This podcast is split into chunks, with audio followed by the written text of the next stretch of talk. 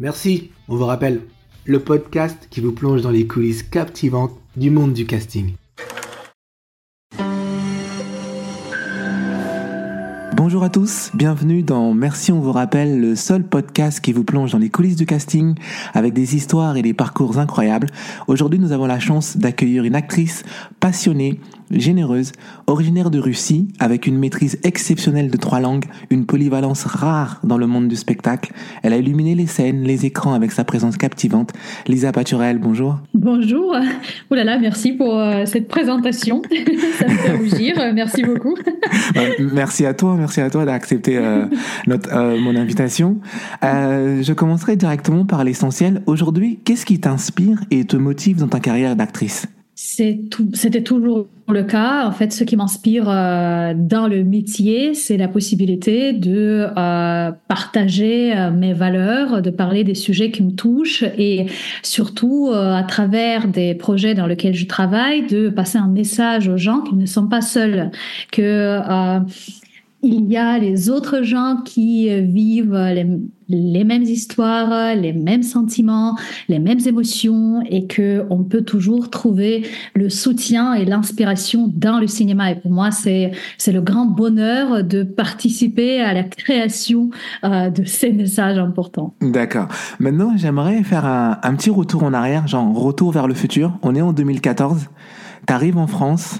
Euh, tu parles pas le français, tu aucun réseau dans le monde artistique. Est-ce que tu peux nous raconter un peu comment se passent tes premiers jours? Bah, Les premiers jours, en fait, euh, bon déjà, il faut savoir que je suis venue par amour, donc euh, je ne suis pas venue par hasard. Donc euh, la décision de déménager en France, euh, c'était vraiment le mon choix personnel et c'était le choix de suivre euh, mon mari, qui n'était pas encore mon mari à cette époque-là, mais donc mon grand amour. Donc les premiers jours, c'était tout, bien sûr, dans dans l'amour, dans l'excitation de cet inconnu en fait qui ne me faisait pas peur. Donc pour moi, c'était un challenge, c'était le pays que j'ai toujours admiré sans les connaître même. Euh, donc euh, les premiers jours, vraiment, c'était très, euh, c'était très joyeux. c'était peut-être un peu moins joyeux quelques mois après, quand je me suis rendu compte que bon, il est, le moment est venu de trouver ma propre place, d'essayer de, évidemment, de trouver comment je peux continuer mon métier, être actrice quand on ne parle pas la langue du pays, c'est pas évident. et donc euh, ça, c'était le moment peut-être euh, plus difficile et euh, la décision que j'ai prise assez vite, c'était vraiment de consacrer tout mon temps pour apprendre plus vite le français, pour l'avoir au moins un niveau qui me permettra de communiquer et surtout d'intégrer une école de théâtre à Paris. Parce que même si j'étais déjà comédienne depuis assez longtemps avant, j'ai bien compris que c'est important que je passe euh, encore une fois par l'apprentissage ici. Donc c'est exactement ce que j'ai fait. Hein. J'ai passé trois mois pour apprendre le, français et j'ai intégré l'école. Mais trois mois, c'est super rapide hein, pour apprendre le français. C'est pas une langue évidente. Hein. Bah, j'ai eu les cours très très intensifs. J'étais euh, j'étais complètement immergée parce que euh, mon mari il est français, donc euh, sa famille était complètement française. J'ai eu très peu de euh, connexions russes russophones à cette époque-là à Paris. Donc en fait, oui, c'était c'était rapide, c'était brusque. J'étais comme lancée dans le dans l'eau froide, mais en même temps, c'est ça qui a rendu peut-être mon apprentissage efficace. Mhm, et j'étais super motivée parce que je comprenais que bon, pour moi, c'est le seul moyen de trouver ma place. Donc, euh, plus j'apprends vite, plus j'avance vite. Donc, c'est tout. Et, ça aide aussi. Je sais, tu disais qu'au début, c'était un petit peu genre la lune de miel et après, les difficultés sont arrivées. Quels sont justement les défis que tu as rencontrés après, tu sais, justement dans le milieu de l'industrie cinématographique française?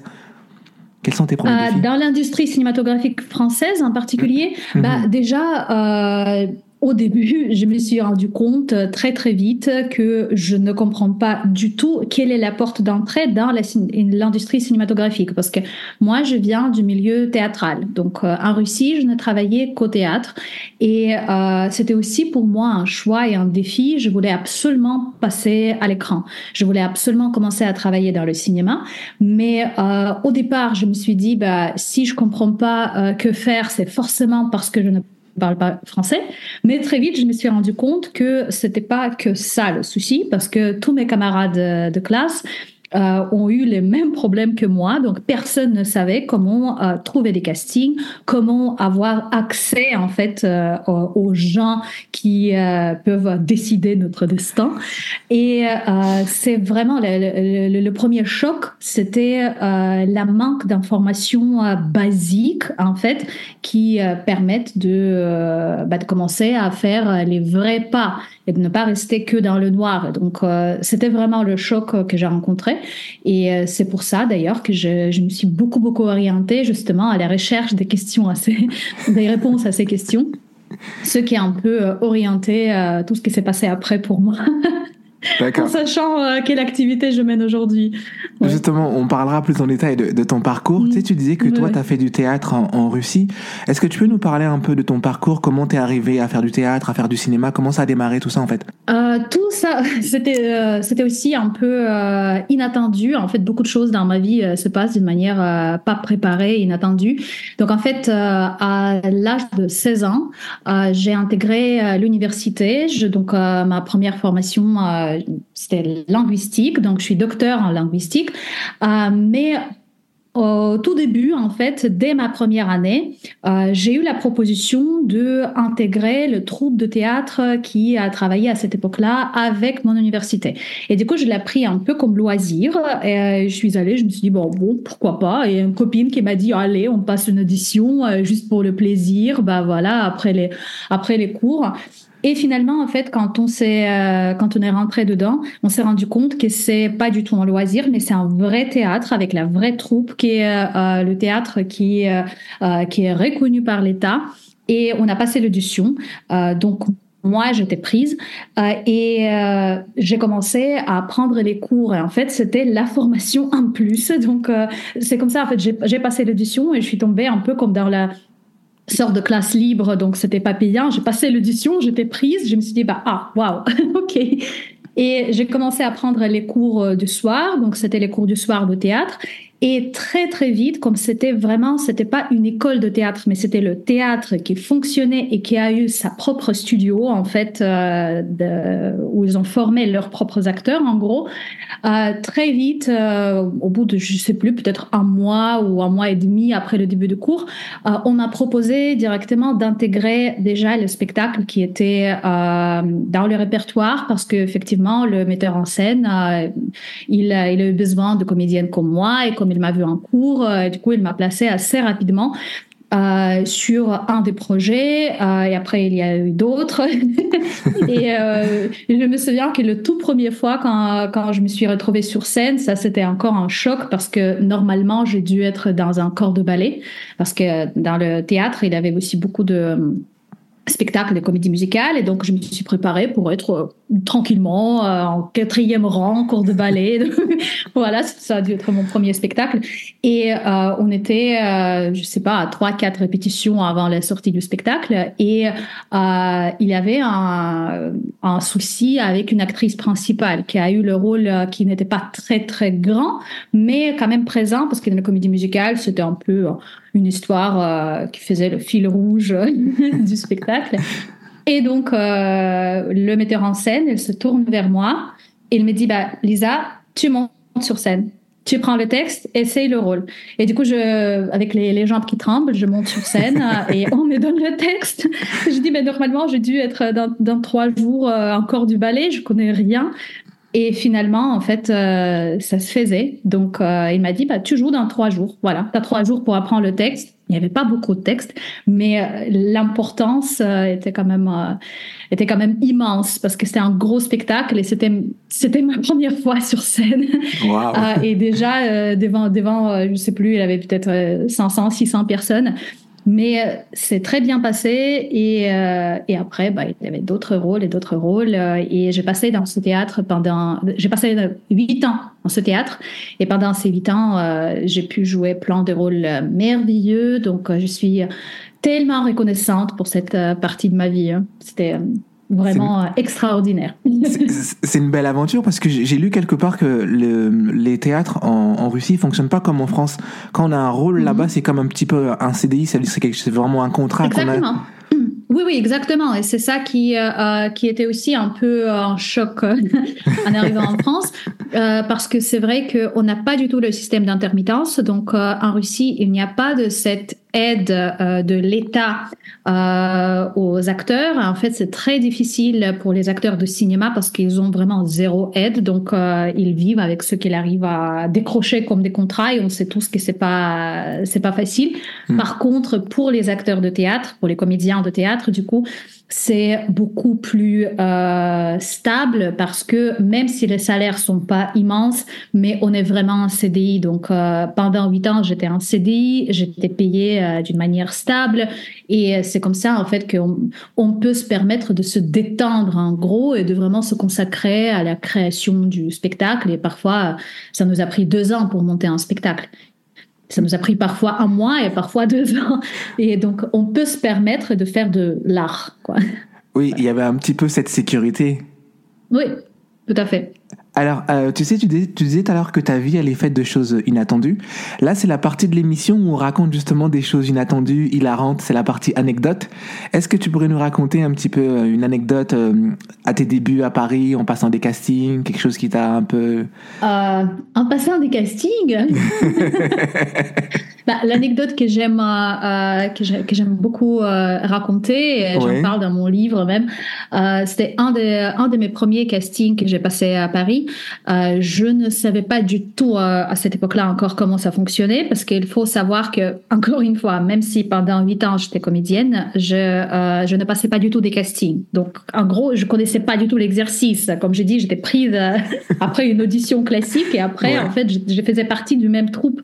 Et donc, pour moi, l'exercice exercice de casting, c'était euh, quelque chose de complètement euh, euh, inhabituel et très difficile, bien sûr, parce qu'on passe un examen.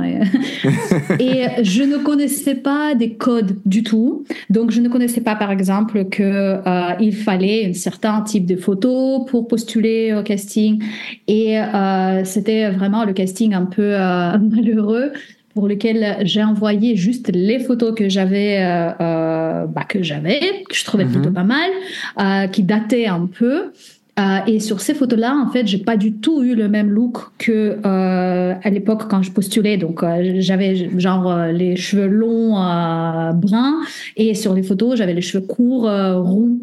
Et je me suis dit juste bon bah la, la tête n'a pas trop changé, le visage n'a pas trop changé, donc voilà, les photos sont jolies.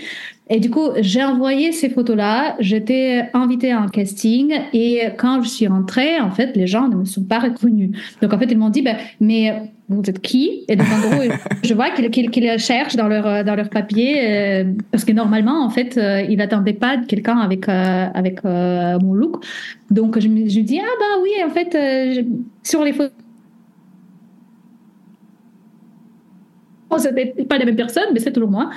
Euh, et déjà, j'étais très déstabilisée parce que j'ai vu qu'ils étaient désagréablement surpris, évidemment. Mhm. Parce qu'ils n'ont pas vu euh, la personne qui l'attendait. Et en plus, je maîtrisais très mal à cette époque-là le français. Mhm. Et euh, ma presque seule phrase clé de mon personnage, c'était j'ai dû jouer une assistante, je sais plus. j'ai dû en fait sortir dans la salle d'attente et j'ai dû dire il n'y a personne aux gens qui sont euh, dans, donc donc euh, aux gens qui sont dans le dans le dans la salle oui et, ouais. Et, euh, et, du coup en fait j'ai confondu et j'ai ouvert et j'ai dit il y a quelqu'un. Et en fait je vois que l'acteur bon, les, gens qui, qui, ont dû me donner les répliques, c'était vraiment le silence euh, total. Et, j'ai vu en fait le regard, comment ils sont échangés, parce qu'ils ont dit, mais elle est folle, cette fille. Et en fait, pour moi, le truc, c'est que quand j'apprenais le français, évidemment, je me suis beaucoup appuyée sur l'anglais. Et donc pour moi, personne est person. C'était euh, très proche. En fait, pour moi, euh, dire il n'y a personne, pour moi, c'était euh, comme il y avait vraiment quelqu'un. There is a person. Et donc en fait, c'était vraiment comme les faux amis de traducteurs. comme on dit. Et du coup, j'ai compris que bon, c'était peut-être un des pires castings de ma vie parce que déjà, je suis pas venue avec la même tête. J'ai dit n'importe quoi et genre le message complètement opposé à ce qu'il voulait. Je pense qu'il euh, se souvenait bien de cette folle. tu, les as, tu les as marqués en tout cas. Tu les as, tu les as marqués. je sais pas. Mais euh, ça m'aurait fait drôle de les revoir et de voir s'ils s'en souviennent de cette anecdote aussi. mais, c'est là, on, en parlera tout à l'heure dans l'émission, c'est là d'où mm. l'importance d'avoir du bon matériel en fait. Mm. Tout à fait. C'est nécessaire. C'est peut-être, c'était peut-être un des moments quand vraiment je me suis rendu compte, euh, bah, sur euh, sur mes propres erreurs, en fait, sur ma mhm. propre chair, à, quoi ça sert vraiment? Que c'est pas juste la théorie, mais euh, à quoi ça sert vraiment? Pourquoi c'est vraiment important d'avoir du bon matériel? Et de comprendre la langue en laquelle vous parlez, vous passez les essais. Exactement. Mais si on parle un petit peu de, de l'évolution de ta carrière professionnelle, elle a évolué assez rapidement. Toi, en, en moins de 10 ans, tu as pu travailler dans plus de 20 projets, tu as même eu des prix, des nominations. Est-ce que euh, tu as remarqué un changement euh, des opportunités depuis que tu as eu ces distinctions? Est-ce que ça veut dire que maintenant le travail vient plus facilement à toi? Parce que tu as eu des prix comme le prix du meilleur acteur pour euh, La Mouche de Bronze, euh, mm-hmm. tu as eu une nomination pour le rôle féminin avec Emma, tu en as eu aussi à l'international. Donc est-ce que tout ça, ça a fait évoluer ta carrière un peu? Euh, je dirais pas honnêtement que ce sont les nominations qui ont fait euh, euh quelque chose à changer, parce que euh, ça, bien sûr, à tous les acteurs, ça fait énormément plaisir d'être reconnu et d'obtenir le prix. Euh, après, je pense que ce qui a vraiment changé des choses pour moi, c'est que euh, moi, j'ai changé euh, l'angle sur lequel je vois ma carrière et euh, ma manière de euh, rapprocher les gens, de proposer ma candidature et la connaissance de ma propre valeur, des choses qui me distinguent des autres. Je pense que c'est plus ça qui a euh, qui a eu vraiment euh, l'importance significative au niveau de carrière.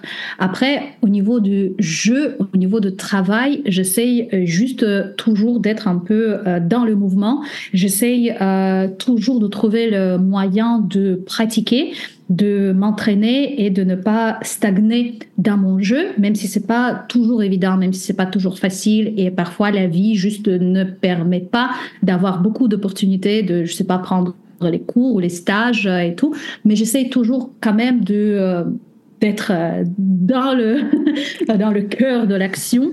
Et euh, j'espère que ça aussi donne ses fruits. Mhm. Tu sais, tu dis justement, tu parles d'être dans le cœur de l'action. Euh, si on parle un peu du monde du cinéma, parce que le monde du cinéma, c'est un monde qui est un peu stressant. Comment toi, tu gères les stress et les défis que tu peux affronter dans ta carrière? Mal.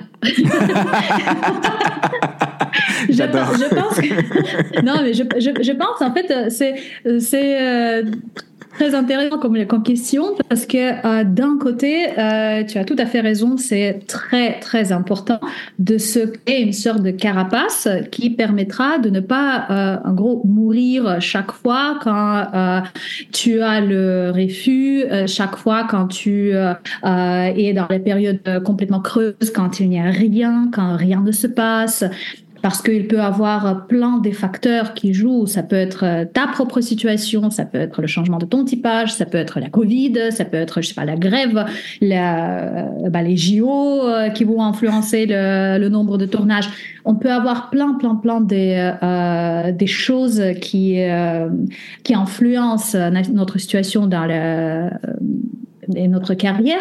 Et c'est mmh. très important de savoir le prendre d'une manière sereine mais en même temps, euh, je pense que c'est utopique de penser qu'on peut arriver à un moment de notre carrière quand on va apprendre à rester complètement zen.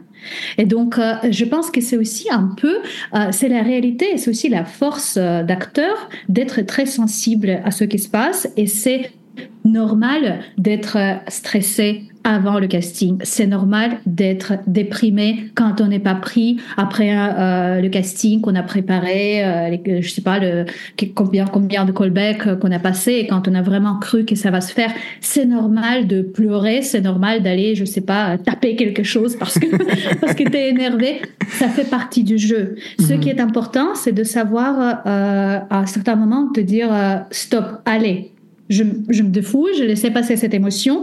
Euh, et là, il faut que je revienne sur les rails de travail parce que je sais que même si ça me touche énormément émotionnellement, je sais que c'est juste le parti de travail. Et je sais qu'au moment quand je vais euh, décrocher un rôle, ça va être un énorme recharge de batterie qui va me ressourcer et qui va me redonner les forces et la motivation pour encore plusieurs mois d'échecs qui sont inévitables parce que mhm. bah, la carrière d'acteur n'est jamais linéaire. Donc, pour répondre à ta question, euh, euh, je les gère, j'essaie de les gérer d'une manière le plus euh, sereine euh, possible en me permettant de sentir le trac, en me permettant de sentir le stress, en sachant que bon, j'ai quelques euh, astuces et les tips euh, pour me mettre dans l'état de travail pour ne pas être envahi par le stress, mais au final, c'est normal. Nos, nos, émotions et le fait que tout ce qui se passe dans le métier, c'est tellement important pour nous que ça nous touche profondément, c'est aussi la force d'acteur. Mm-hmm. Donc, euh, il ne faut pas essayer de complètement le combattre. Donc pour nos auditeurs, si vous êtes inquiet avant un casting, vous stressez, c'est normal. ne vous inquiétez pas. Absolument, absolument. Ce, ce qui est pas normal, c'est que quand c'est le stress et le euh, le trac qui sont tellement forts, qui mm que ça euh, que ça terrifie complètement, que euh, ça tétanise et que l'acteur n'est pas capable de montrer ce qu'il a préparé et ce qu'il peut montrer juste parce qu'il est tétanisé par cette euh, par cette peur. Là, ça veut dire qu'il faut euh, faire quelque chose, il faut savoir, en gros, régler le niveau d'adrénaline qui doit euh, aider, euh, mais qui ne doit pas quand même devenir le personnage principal de votre performance, en gros. c'est la question de dosage. c'est ça, ça c'est bien dit. Tu sais, en préparant l'émission, quand on se parlait un petit peu, tu me disais, ouais, tel jour fonctionne pas parce que j'ai un casting. Tu as eu un casting hier, comment ça s'est passé? Tu peux nous en raconter un peu? Si, si j'ai eu le casting hier Non, t'as passé un casting. oui, comment ça s'est passé oui. comment ça s'est passé Comment tu le sais que je l'ai passé? Bah, On en parlait. T'as oublié? On se parlait. je sais tout. Ah, euh, bah, hier, j'ai eu le casting qui s'est passé euh, euh très bien, mais qui, en fait, elle était complètement inattendue parce que c'était c'était une impro totale et en fait, j'ai presque été pas censée de passer ce casting. Donc, c'est passé merveilleusement bien parce que je je n'avais rien à préparer vraiment. Donc, je suis venue complètement fraîche, complètement euh, complètement ouverte à à, tout ce qu'on va me demander parce que je savais que ça va être euh, ça va être vraiment une impro. Et euh, parfois, ça peut être déstabilisant euh, de passer de passer des impros, mais parfois on se sent super à l'aise. Et pour moi, bah, c'était le cas quand je me suis sentie super à l'aise. Donc voilà, ça c'est bien passé. Après, je ne sais pas encore si je vais être prise ou pas. Évidemment, je n'ai pas encore des, des, retours, mais je l'ai super bien senti ce casting. Euh, donc euh, on verra. en tout cas, je suis contente de moi. tant mieux, tant mieux. Tu sais, maintenant, j'aimerais qu'on parle un peu des différentes casquettes que tu portes. Euh, tu as, joué plusieurs rôles dans ta carrière. Tu as été professeur de théâtre et responsable de bureau de casting à Acting euh, International. Euh, comment tu jongles justement ces différentes facettes dans ta carrière? Ben, En fait, euh, j'ai j'ai toujours combiné ça avec euh, le travail de comédienne, bien évidemment. Euh, l'époque quand j'étais euh, prof de théâtre, donc je travaillais dans plusieurs écoles de théâtre et bon moi c'était pas très difficile en fait de jongler parce que je donnais je donnais les cours, surtout les cours de soir. donc au niveau de planning, il n'y avait absolument rien de compliqué. Et quand je donnais les cours de théâtre, pour moi aussi en fait c'était un moment de maintenir en forme mon propre instrument. Parce qu'évidemment quand on quand on est dans le partage quand on guide quand on montre quelque chose quand on lance les improvisations on est toujours euh, ben, en tout cas moi dans mes cours je n'étais pas euh, une euh, spectatrice. Je n'étais pas un prof qui reste juste derrière et qui donne des des, des directions. Moi j'essayais toujours d'être dedans être dans la conversation et je trouvais ça très, très enrichissant. Après, euh, quand j'ai arrêté euh, petit à petit de travailler en tant que prof de théâtre, c'était parce que j'ai euh, commencé à vraiment développer une autre direction qui était plus dans l'accompagnement des acteurs, dans la gestion de carrière, justement. Et euh, j'ai plutôt euh, commencé à vraiment consacrer mon temps à ça parce que bon c'était c'était le bon moment pour moi et euh, j'ai senti un énorme euh, potentiel et mon propre intérêt euh, dans ce sujet, dans cette euh, branche qui, je trouvais, était pas du tout représentée en France et je trouvais ça vraiment dommage. Moi, j'avais besoin de ça pour moi parce que j'étais euh, justement à une certaine, euh, une certaine période de stagnation avec ma propre carrière et j'ai cherché les débouchés, j'ai cherché les euh, choses concrètes que je peux faire pour ma propre carrière. Et comme je suis juste comme ça, naturellement, je suis très dans le partage. Dès que j'apprends quelque chose, j'ai besoin de le raconter à quelqu'un. Je ne peux pas le garder pour moi, sinon j'explose. Et donc pour moi, c'est vraiment naturel d'être dans le partage. Et j'ai commencé à vraiment à partager tout ce que j'ai appris, tout ce que j'ai découvert, tout ce que j'ai déduit euh, à cause de mes propres flops, comme l'histoire de casting que, que, je vous ai raconté. Euh, j'ai commencé vraiment à m'orienter beaucoup euh, à tout ce qui concerne la gestion de carrière et euh, j'ai créé ma page Instagram, euh, j'ai créé ma propre formation qui s'appelle Vers un rôle de rêve, j'ai écrit un livre et c'était à peu près à cette époque-là que les écoles de théâtre ont commencé à s'intéresser aussi euh, à cette euh, direction, à ce que je propose, et que euh, j'ai commencé à collaborer avec Acting International.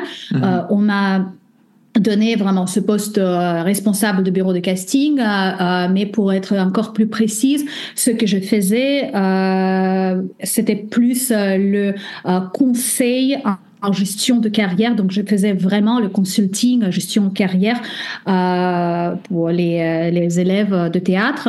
Et après, je, je, continuais à le faire sous forme des masterclass ou des séances dans les autres écoles de théâtre. Euh, et je le fais toujours dans différentes écoles. Euh, donc, euh, comme c'est vraiment quelque chose qui est très, euh, que je trouve passionnant, qui m'inspire énormément, je passe beaucoup de mon temps à vraiment travailler sur ce, sur cette direction. En plus, parce qu'il faut être toujours au taquet, il faut toujours connaître toutes les, les, infos les plus fraîches, parce que ce sont des choses qui changent. Mm-hmm très très rapidement et j'ai envie vraiment de toujours bien sûr partager les informations les plus actuelles à mhm. mes élèves, à mes followers, etc. Bien sûr, ça prend beaucoup de temps, mais finalement, euh, ça m'aide aussi évidemment euh, en tant qu'actrice parce que absolument toutes ces infos sont euh, ultra pratiques.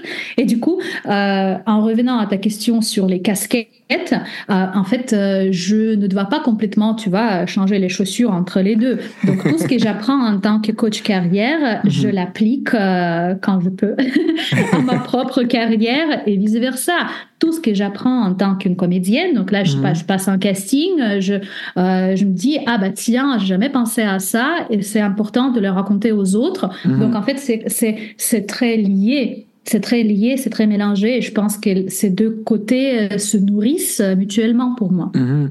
Oui, tu dis, c'est important de le raconter aux autres, ce partage. Euh, tu as écrit un livre qui s'appelle Acteur, manuel de survie. Euh, justement, mhm. j'aimerais qu'on revienne là-dessus et savoir quel a été le déclic pour toi. Qu'est-ce qui, t'a donné envie de faire ce livre de, et de le partager en fait?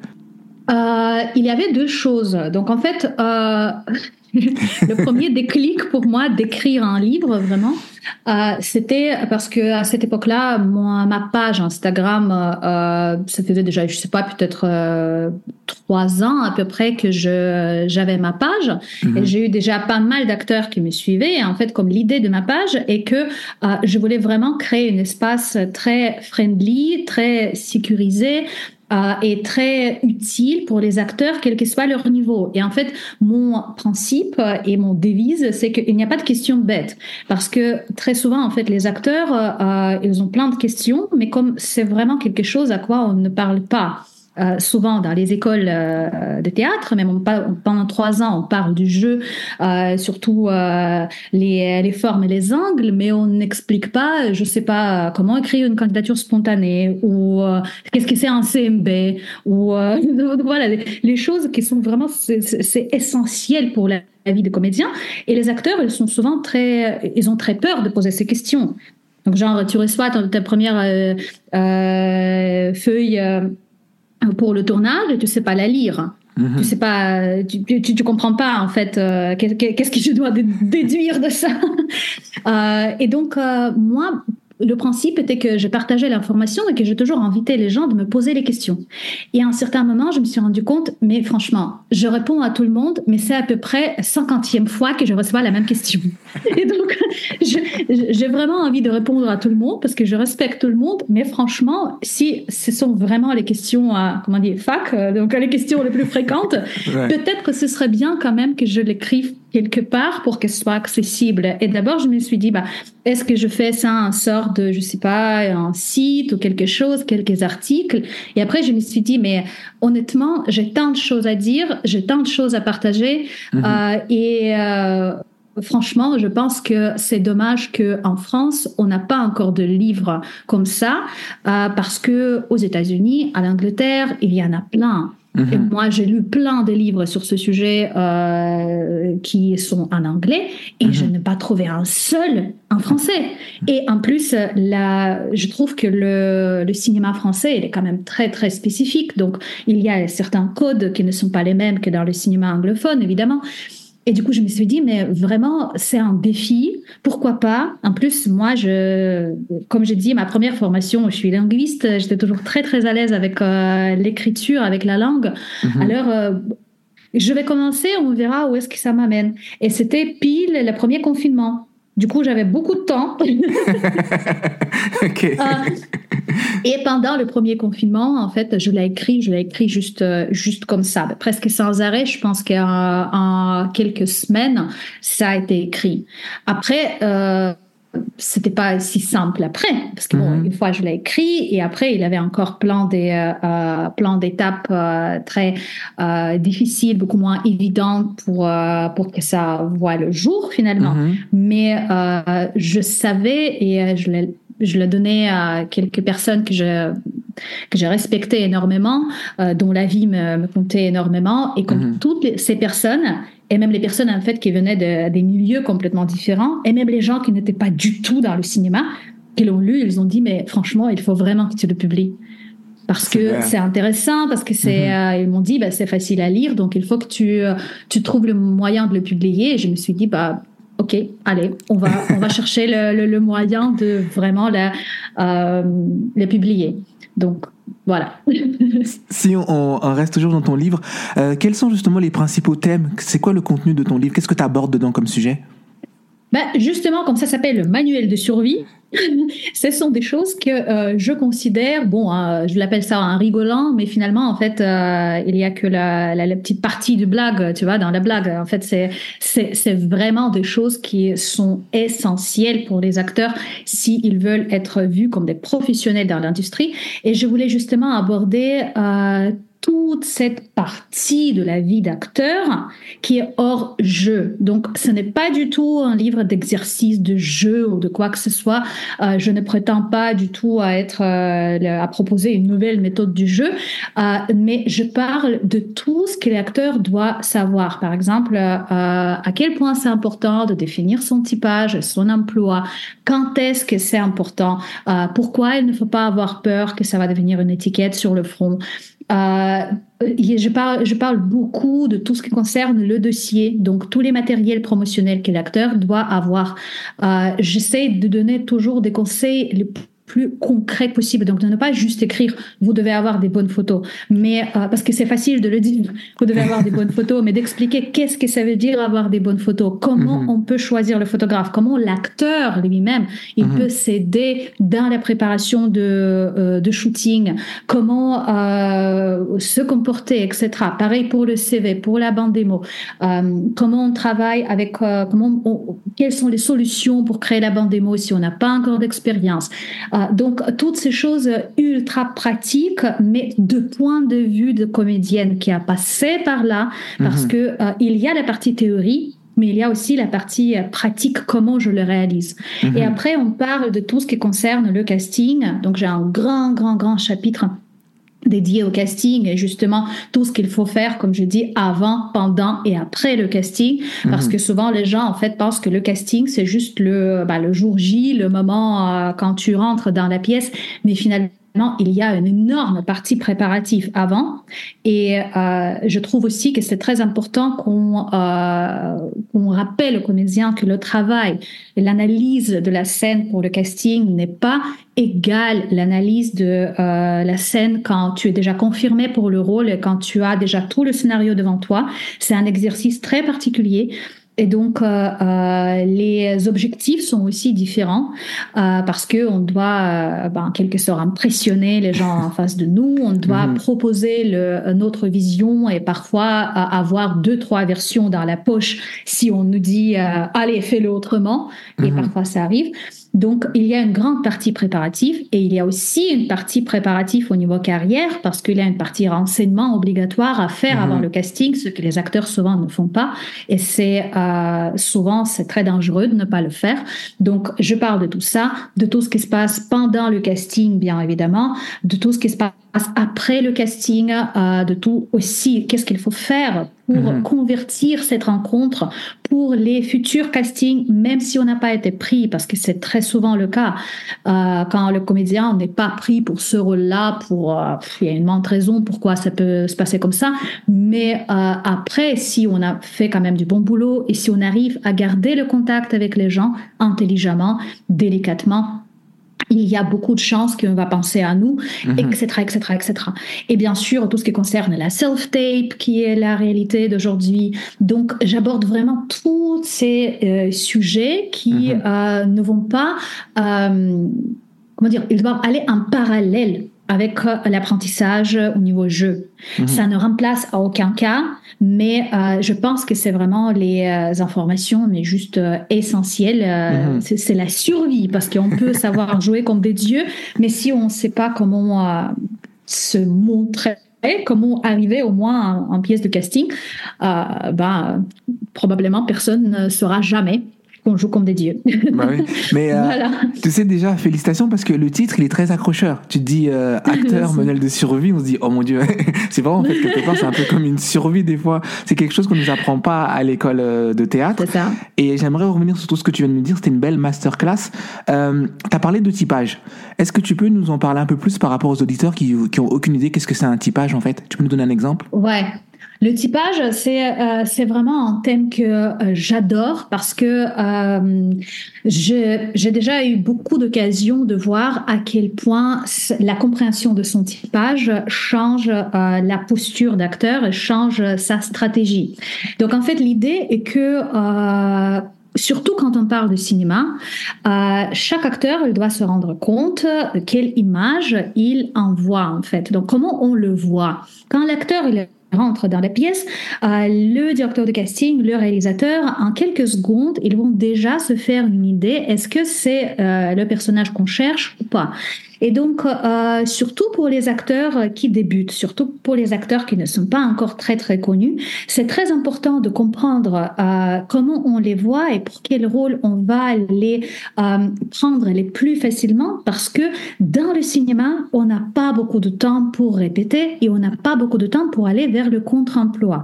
Donc, ça ne veut absolument pas dire que l'acteur ne peut jouer que les rôles qui sont dans son typage actif, mais ça veut dire que il probablement beaucoup plus de chances au début d'être pris pour les certains rôles s'il se rend compte de quelle image il envoie. Mais ce qui est, euh, ça, c'est assez basique. Donc ça, je pense que c'est ce que tout le monde euh, comprend quand on entend euh, parler de typage ou emploi, on peut l'appeler comme on veut.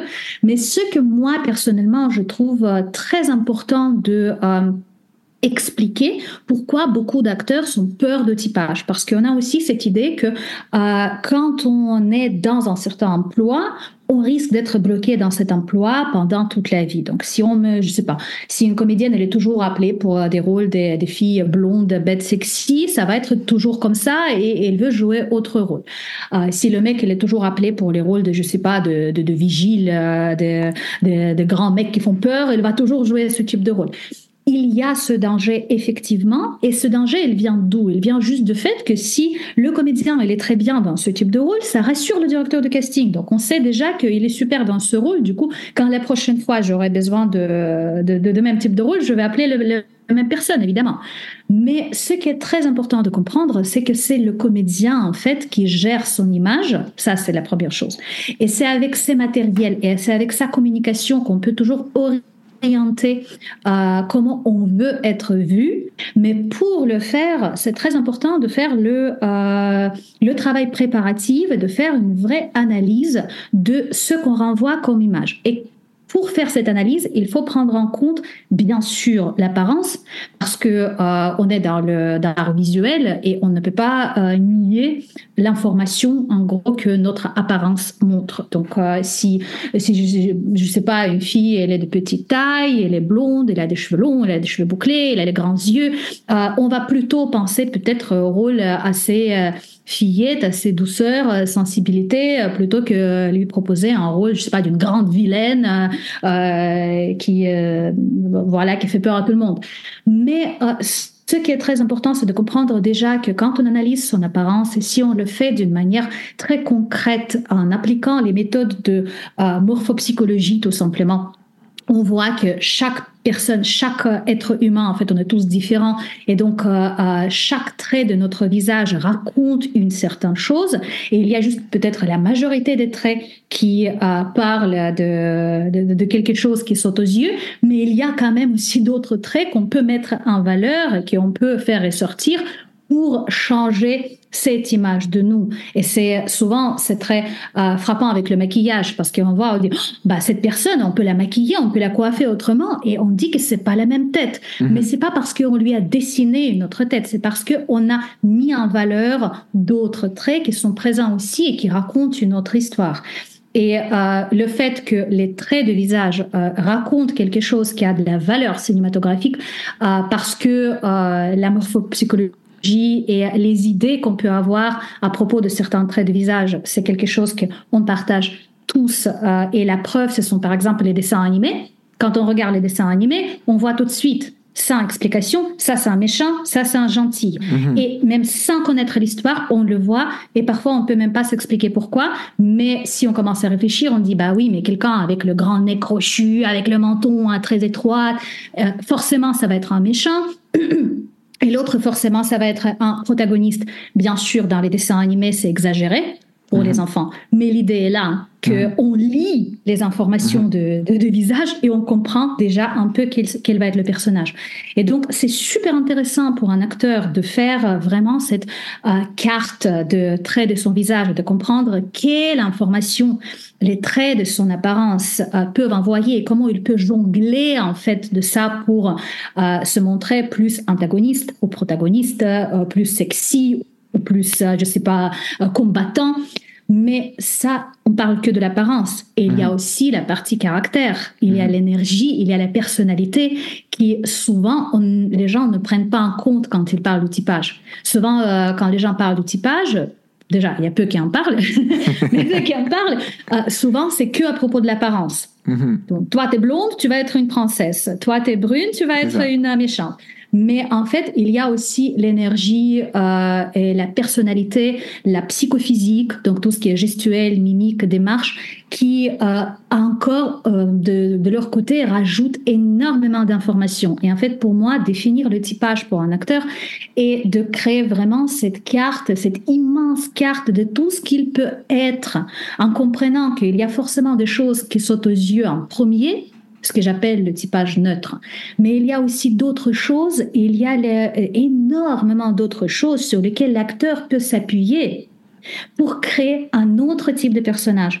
Et euh, il y a peut-être des choses qui sont complètement inexistantes dans lui, ni dans l'apparence, ni dans le caractère. Donc ça veut dire que s'il tombe sur les rôles qui nécessitent, euh, je sais pas, par exemple, le rôle d'une femme sexy, mais c'est une fille qui n'a pas du tout de ça, de ce côté sensuel, ni dans son apparence, ni dans son attitude. Ça ne veut pas non plus dire qu'il ne peut pas le jouer, mais ça veut juste dire que ça va lui demander beaucoup de travail de transformation totale, ce qui est normal parce qu'on est acteur. Mhm. Mais sache, mais le comprenant permet de aborder la préparation pour un casting d'une manière beaucoup plus efficace et beaucoup plus sereine. Parce que je sais que là, j'ai besoin vraiment de tout créer, de, changer le garde-robe, de changer mes démarches, de, tout changer.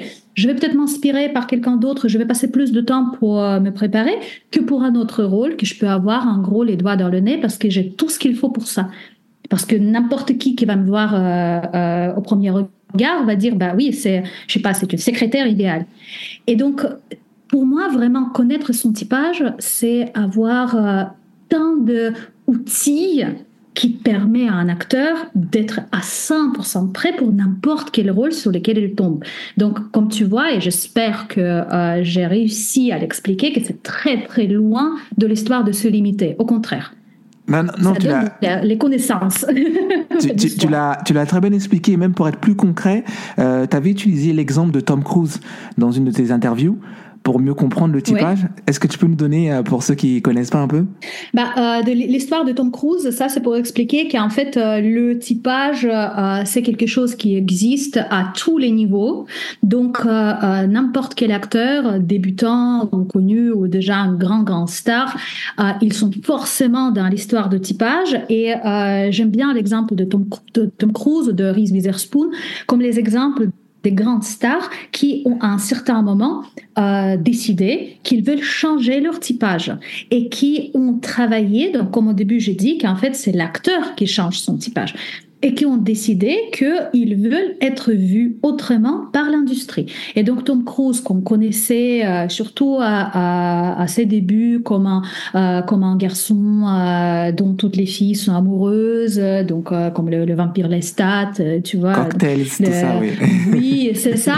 Et après, à partir de certains moments, on ne voit Tom Cruise que comme un acteur qui fait ses films d'action, qui fait ses propres cascades, qu'on associe maintenant beaucoup plus à Mission Impossible mm. que euh, au film comme euh, ce qu'il a fait au début. Et donc, c'est le changement de message, c'est le changement de euh, l'image qu'il renvoie qui fait que peut-être le premier film, peut-être les gens vont être encore hésitants est-ce qu'on peut vraiment le voir Est-ce qu'on peut voir Jim Carrey, qu'on connaît euh, comme un grand comique, dans un rôle profondément dramatique? Mhm. Peut-être il aura des doutes, mais au niveau de producteurs euh, qui, euh, qui ont quand même les enjeux financiers extraordinaires. Mais après, une fois que l'acteur fait ses preuves, bien sûr, les, les prochains films viendront beaucoup plus facilement. Évidemment, quand on parle des, euh, des célébrités, on peut dire, bon, ils se battent pas tout seuls, ils ont toute une équipe, ils ont une équipe PR, euh, ils deviennent eux-mêmes les producteurs, comme Reese Witherspoon, et ils peuvent se permettre de créer les projets euh, et se écrire les rôles, en gros, qu'ils peuvent jouer. Mais en fait, quand j'ai dit que c'est pareil dans tous les niveaux, donc les échelles sont différentes, mais c'est pareil dans tous les niveaux.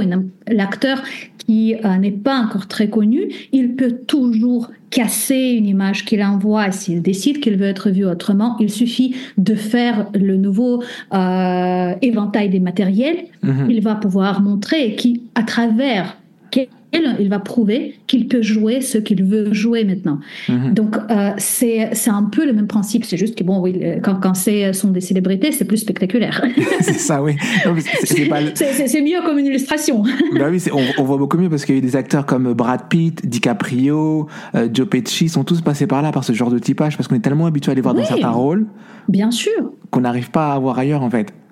Bien sûr. Après, bah, euh, les acteurs, ils peuvent se sentir super bien dans ce type de rôle. Ils peuvent euh, aimer jouer ce type de rôle. Euh, après, on ne sait pas. On ne sait pas mhm. comment ça se passe pour eux. Ça peut être, je sais pas, peut-être qu'ils sont poussés vers une certaine direction, mais finalement, on ne voit pas. si on réfléchit, on ne voit pas tant des comédiens qui mhm. ont resté vraiment bloqués, bloqués toute leur vie dans un seul type de rôle. Quand même, si on mhm. commence à vraiment creuser, si on commence à vraiment regarder les filmographies, on voit que euh, plus ou moins tous les acteurs, ils ont la possibilité de tester euh, différentes directions. Après, est-ce que ça marche ou pas? Ça, c'est une mhm. autre question.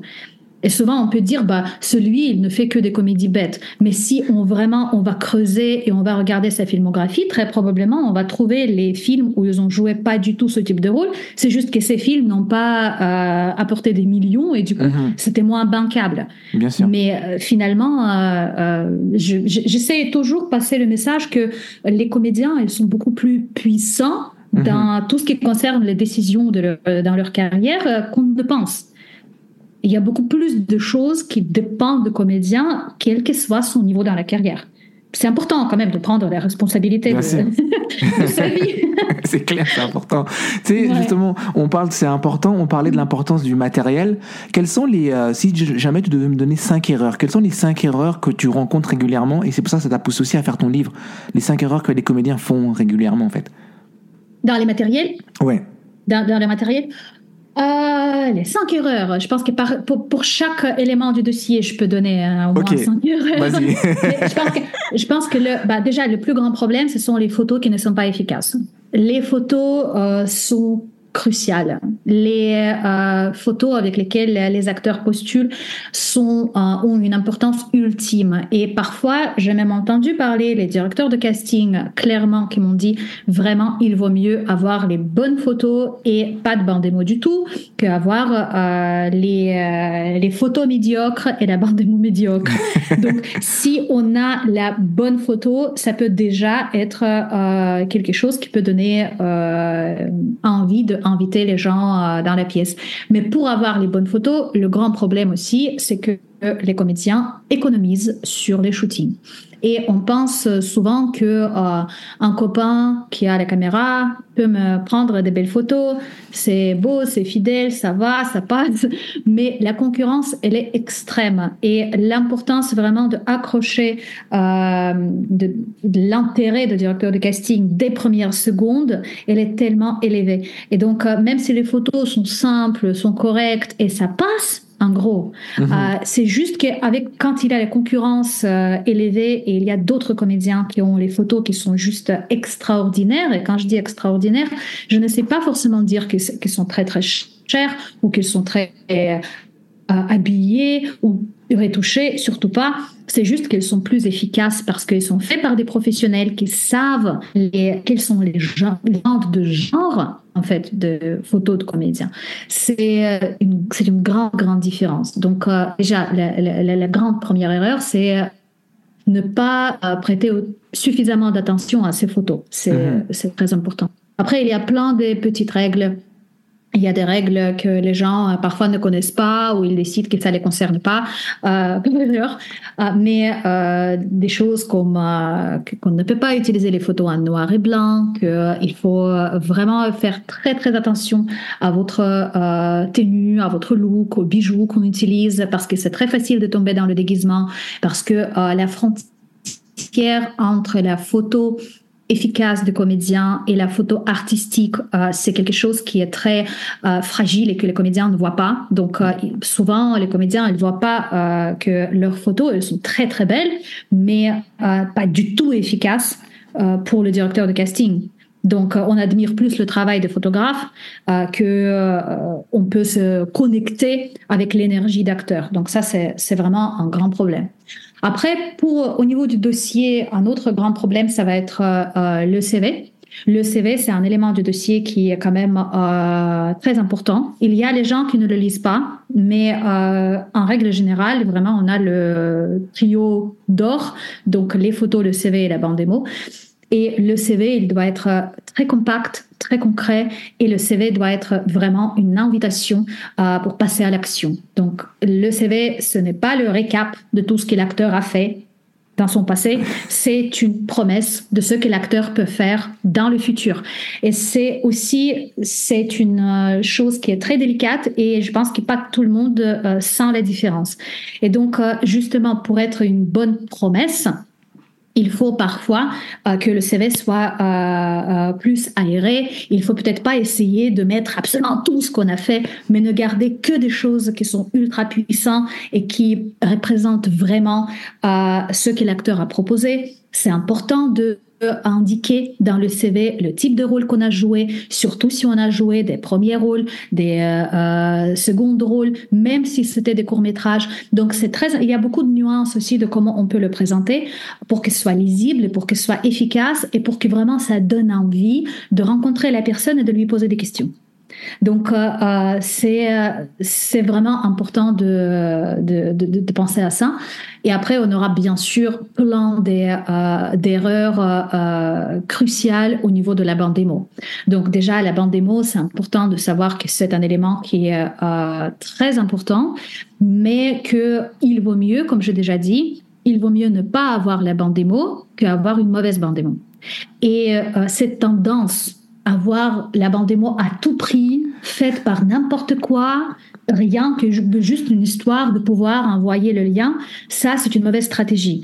Et parfois, il faut se rendre compte si le comédien n'est pas capable de le décider lui-même, il faut aller voir quelqu'un, il faut voir un coach, un ami réel, que n'importe qui à qui le comédien va faire confiance pour que les gens lui disent mais vraiment ces matériels ne te mettent pas en valeur du tout. Donc parfois il faut tout virer, il faut tout, euh, enlever il faut tout refaire et parfois, euh, si on n'a pas d'extrait de bonne qualité qui montre le niveau de jeu, qui, euh, qui montre qu'on est capable de travailler dans des bons projets, parce que le niveau de jeu peut être bon, mais si le projet il est, euh, il est mal fait, ça donne pas confiance.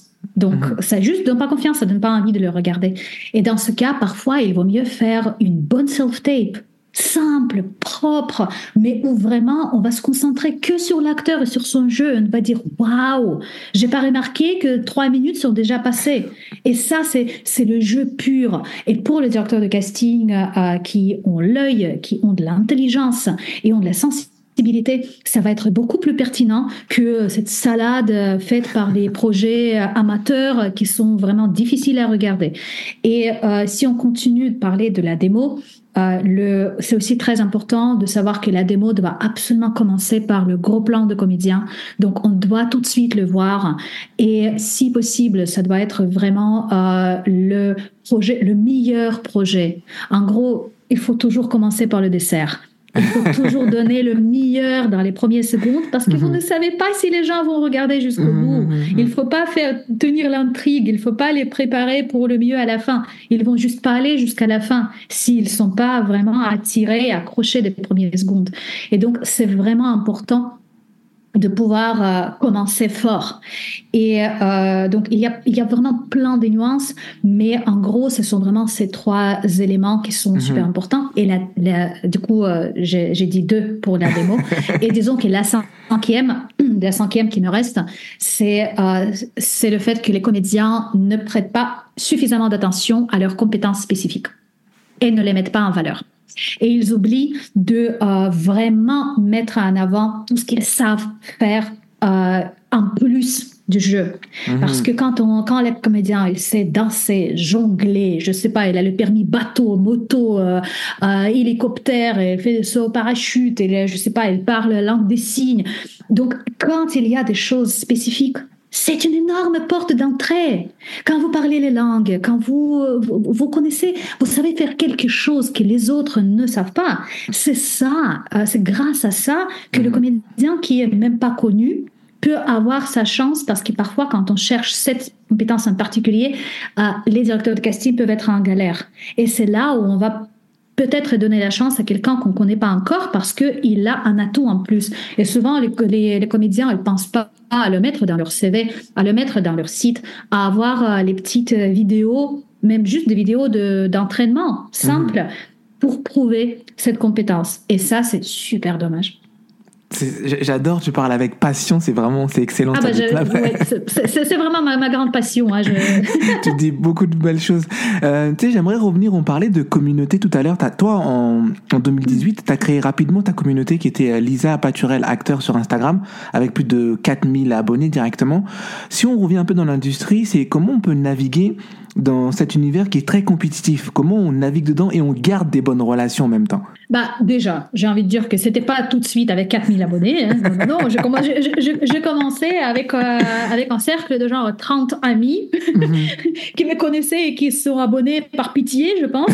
Ils ont dit, OK, bon, Lisa a fait quelque chose, OK, je clique, je m'abonne. Donc, euh, c'était c'était pas vraiment le, le, aussi, aussi rapide. Et au départ, ça s'appelait pour les comédiens. Mhm. Encore. Euh, peut-être quelqu'un s'en souvient. Maintenant, c'est l'adresse de mon site pour les comédiens. Com. Mais euh, au début, c'était ça. Mais en fait, pour moi, euh, j'ai créé la communauté et j'avais envie de créer cet espace, euh, comme je t'ai dit au début, pour créer vraiment un espace amical et où tous les acteurs, tous ceux qui veulent devenir acteurs, peuvent se sentir en sécurité. Parce que moi, au début, j'avais un grand manque de ça pour moi. Donc moi, je, je l'ai créé pour moi. J'avais besoin parce que moi, je viens vraiment du milieu théâtral. J'étais toujours entourée par les, euh, ah par les collègues, par la mhm. troupe, et je me suis sentie extrêmement seule. Et euh, je senti que j'avais vraiment besoin de euh, des gens qui partagent euh, les mêmes valeurs que moi, qui sont de même milieu, parce que là, je parle de, de solitude professionnelle, bien sûr pas, le, pas, pas, dans la vie, mais c'est juste que dans, dans ma famille, euh, je suis la seule à être comédienne. Mhm. Donc, euh, euh, bah, j'étais. Maintenant, mon fils, il est comédien aussi, mais à cette époque-là, il était même pas né. Donc, euh, mais euh, j'avais vraiment envie euh, déjà de créer cet espace parce que j'ai senti que euh, ça manquait. En parlant avec les comédiens que j'ai rencontrés en tournage, déjà je me suis dit mais euh, c'est dommage. Je sens que maintenant le, le, le projet va être terminé et on va se perdre de vue. Et ça m'a fait souffrir parce que ça m'a fait souffrir vraiment parce que je me suis dit mais vraiment pourquoi je ne peux pas comme au théâtre tous les garder près de moi en gros. euh, le projet est terminé, on a passé un super beau moment et maintenant ben, on va se séparer et mhm. euh, je n'ai pas de lieu euh, pour proposer pour se voir régulièrement et déjà l'idée d'avoir cette communauté au moins virtuel, c'était vraiment pour euh, inviter tous les gens qui ont besoin de sentir, euh, de se sentir soutenus, euh, pour avoir cet espace, pour être soutenus. Euh, et après, bien sûr, c'était le partage des informations, parce que pour moi aussi, c'était le déclic était que quand j'ai tous ces gens-là, tous ces gens formidables que j'ai rencontrés en tournage ou euh, au stage ou euh, au masterclass, les autres comédiens que j'ai rencontrés, que euh, dans la majorité, je trouvais vraiment formidables, j'avais de la peine pour eux parce que je voyais qu'ils n'arrivaient pas à percer.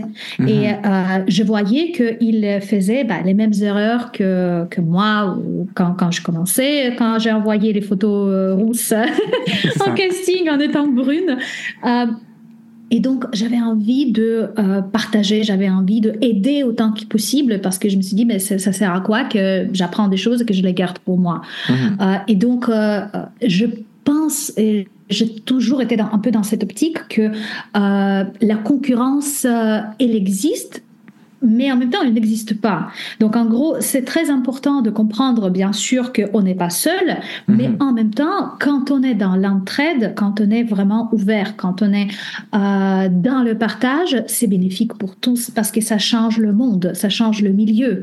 Euh, parce que quand on est tous ensemble et on partage tous euh, les mêmes valeurs, on peut passer le message et on peut vraiment faire en sorte que les choses changent petit à petit. Et l'histoire le montre, pas que euh, dans les mesures de cinéma, mais même dans le cinéma, on voit comment ça s'est passé avec euh, les grèves à Hollywood, euh, qu'on a tous euh, suivi mm bouche bée. Et donc, moi, je pense que c'est le seul moyen, en fait, de survivre dans ce milieu qui peut facilement paraître hostile.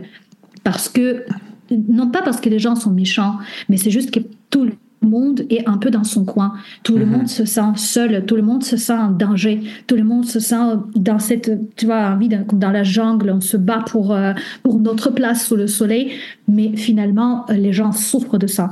Et quand on, quand on est dans le soutien, quand on dit, bah, franchement, je ressens la même chose que toi, moi, ça m'a aidé. Peut-être ça va t'aider à toi. Mhm. Et c'est le partage qui, euh, qui est extrêmement bénéfique euh, euh, pour tout le monde finalement. Mhm. Et là, dans la communauté, j'ai envie d'inclure non pas seulement les acteurs, mais tous ceux qui travaillent dans le milieu. Ouais. Et je suis heureuse de voir que dans ma communauté maintenant, il y a des directeurs de casting, il y a des réalisateurs, il y a des photographes et qui apportent chaque fois, ils commentent euh, tout ce que j'écris et parfois ils sont d'accord, parfois non. On est dans mhm. la discussion, on est toujours dans la recherche de vérité et c'est formidable. C'est comme ça que je, je le vois. Parce que mhm. quand on dit la grande famille de cinéma, j'ai envie de le dire euh, sans sarcasme parce que j'entends mhm. très souvent les gens le dire avec du sarcasme. et pour moi, il n'y a pas de sarcasme. Parce que c'est vraiment la grande famille et on fait la même chose. Oui, tu es, très généreuse. Merci pour ce que tu fais pour, euh, pour nous les acteurs, nous faciliter la tâche. Franchement, c'est euh, c'est génial. Là, on arrive à la partie de l'émission où on parle de promo. Donc, tu peux nous parler mhm. un peu où est-ce qu'on peut te voir, où est-ce qu'on peut te suivre si on veut rejoindre ta communauté. C'est ta promo, vas-y.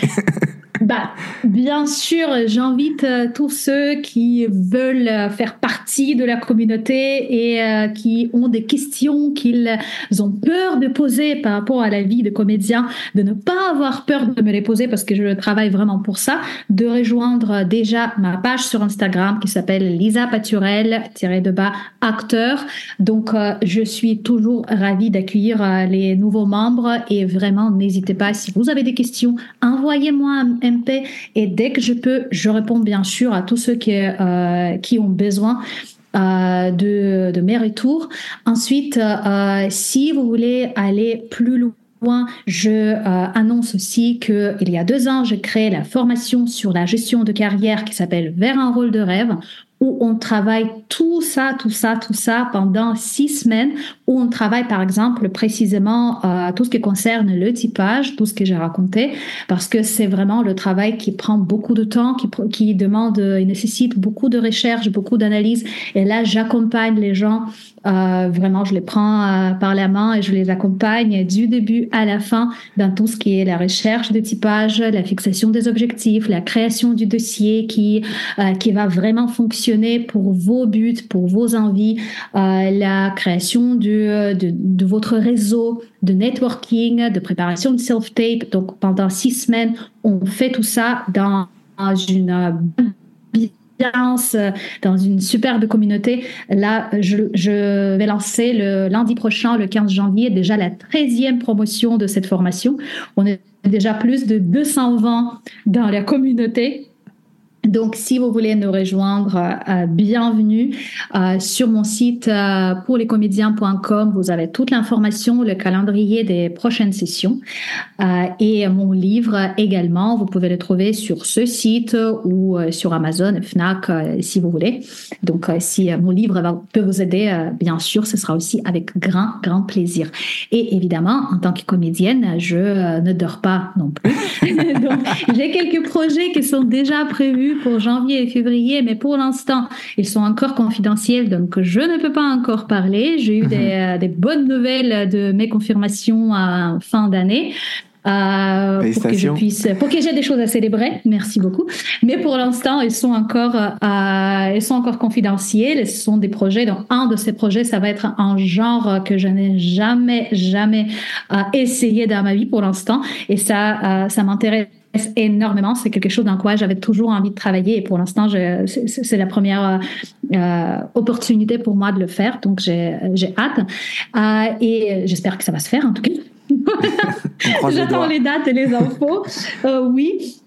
Et sinon, euh, j'ai plusieurs euh, films qu'on a fait l'année dernière, du coup, qui commencent euh, leur euh, chemin sur les festivals. Et euh, donc aussi, j'espère que on va avoir plein d'occasions de se rencontrer en festival. J'ai un film Don't Look Away qui qui est en anglais mhm. et qui avec lequel on était à un festival à l'Angleterre en septembre. Et j'espère qu'il y a il y aura d'autres festivals qui l'attendront. J'ai un autre film L'obscurité de Svetlana Tribul avec lequel aussi on a été un festival l'année dernière euh, et bah, euh, bientôt je vais à la projection officielle. Donc, euh, il y a des choses qui bougent. Alors, stay tuned comme on dit. c'est ça. la, dernière question, ça serait Elisa. quel conseil, c'est la partie tips de l'émission, quel conseil tu donnerais à, un acteur qui veut se lancer demain? Qui veut se lancer demain? Oui. Euh, rejoindre la communauté. Et dès que vous avez des questions qui vous paraissent bêtes, écrivez à Elisa. Il n'y a pas de questions bêtes avec moi. non, mais sinon, euh, sans blague, euh, pour un acteur qui veut se lancer demain, il faut croire en soi, tout d'abord. C'est très, très, très important d'être euh, en paix et en confiance avec soi-même parce que c'est le métier qui n'est pas facile, mais tout est possible dans ce milieu. Par contre, il faut vraiment penser à bien prendre le temps pour comprendre comment fonctionne l'industrie. Les choses ne tombent pas du ciel. C'est important de comprendre euh, comment ça marche, avec qui vous allez travailler. C'est important de connaître le nom des gens qui travaillent dans l'industrie aujourd'hui. Et ça demande du temps, ça demande de, euh, de la recherche. Donc, euh, il faut bien penser que ça ne suffit pas juste de vouloir. C'est la structure et le système de travail définit tout, en fait. Quand on ne l'a pas, on est euh, bon, ça peut marcher, mais euh, finalement il y a, euh, ça, va être toujours la question de, de, la chance. Mais quand on est dans la stratégie, dans le système, quand on comprend comment ça fonctionne, c'est plus facile de rester zen. C'est plus facile de ne pas justement tomber dans le dans la dépression quand quelque chose ne va pas. Bien se documenter, c'est très important. Merci beaucoup Lisa Paturel pour cette belle conversation. C'était agréable de discuter avec toi. On a appris pas mal de choses. Je te dis euh, merci. On vous rappelle Merci beaucoup. Bonne journée. Bye bye. Bonne journée. Merci à vous tous. Merci. Vous êtes de plus en plus nombreux et nombreuses à écouter. Merci, on vous rappelle. Continuez à vous abonner à nos réseaux sociaux, ça nous permet de grandir et de vous avoir des invités exceptionnels. Alors merci, continuez, ne lâchez pas. Merci à DJ Combo à la réalisation. On se retrouve dimanche prochain pour une nouvelle interview.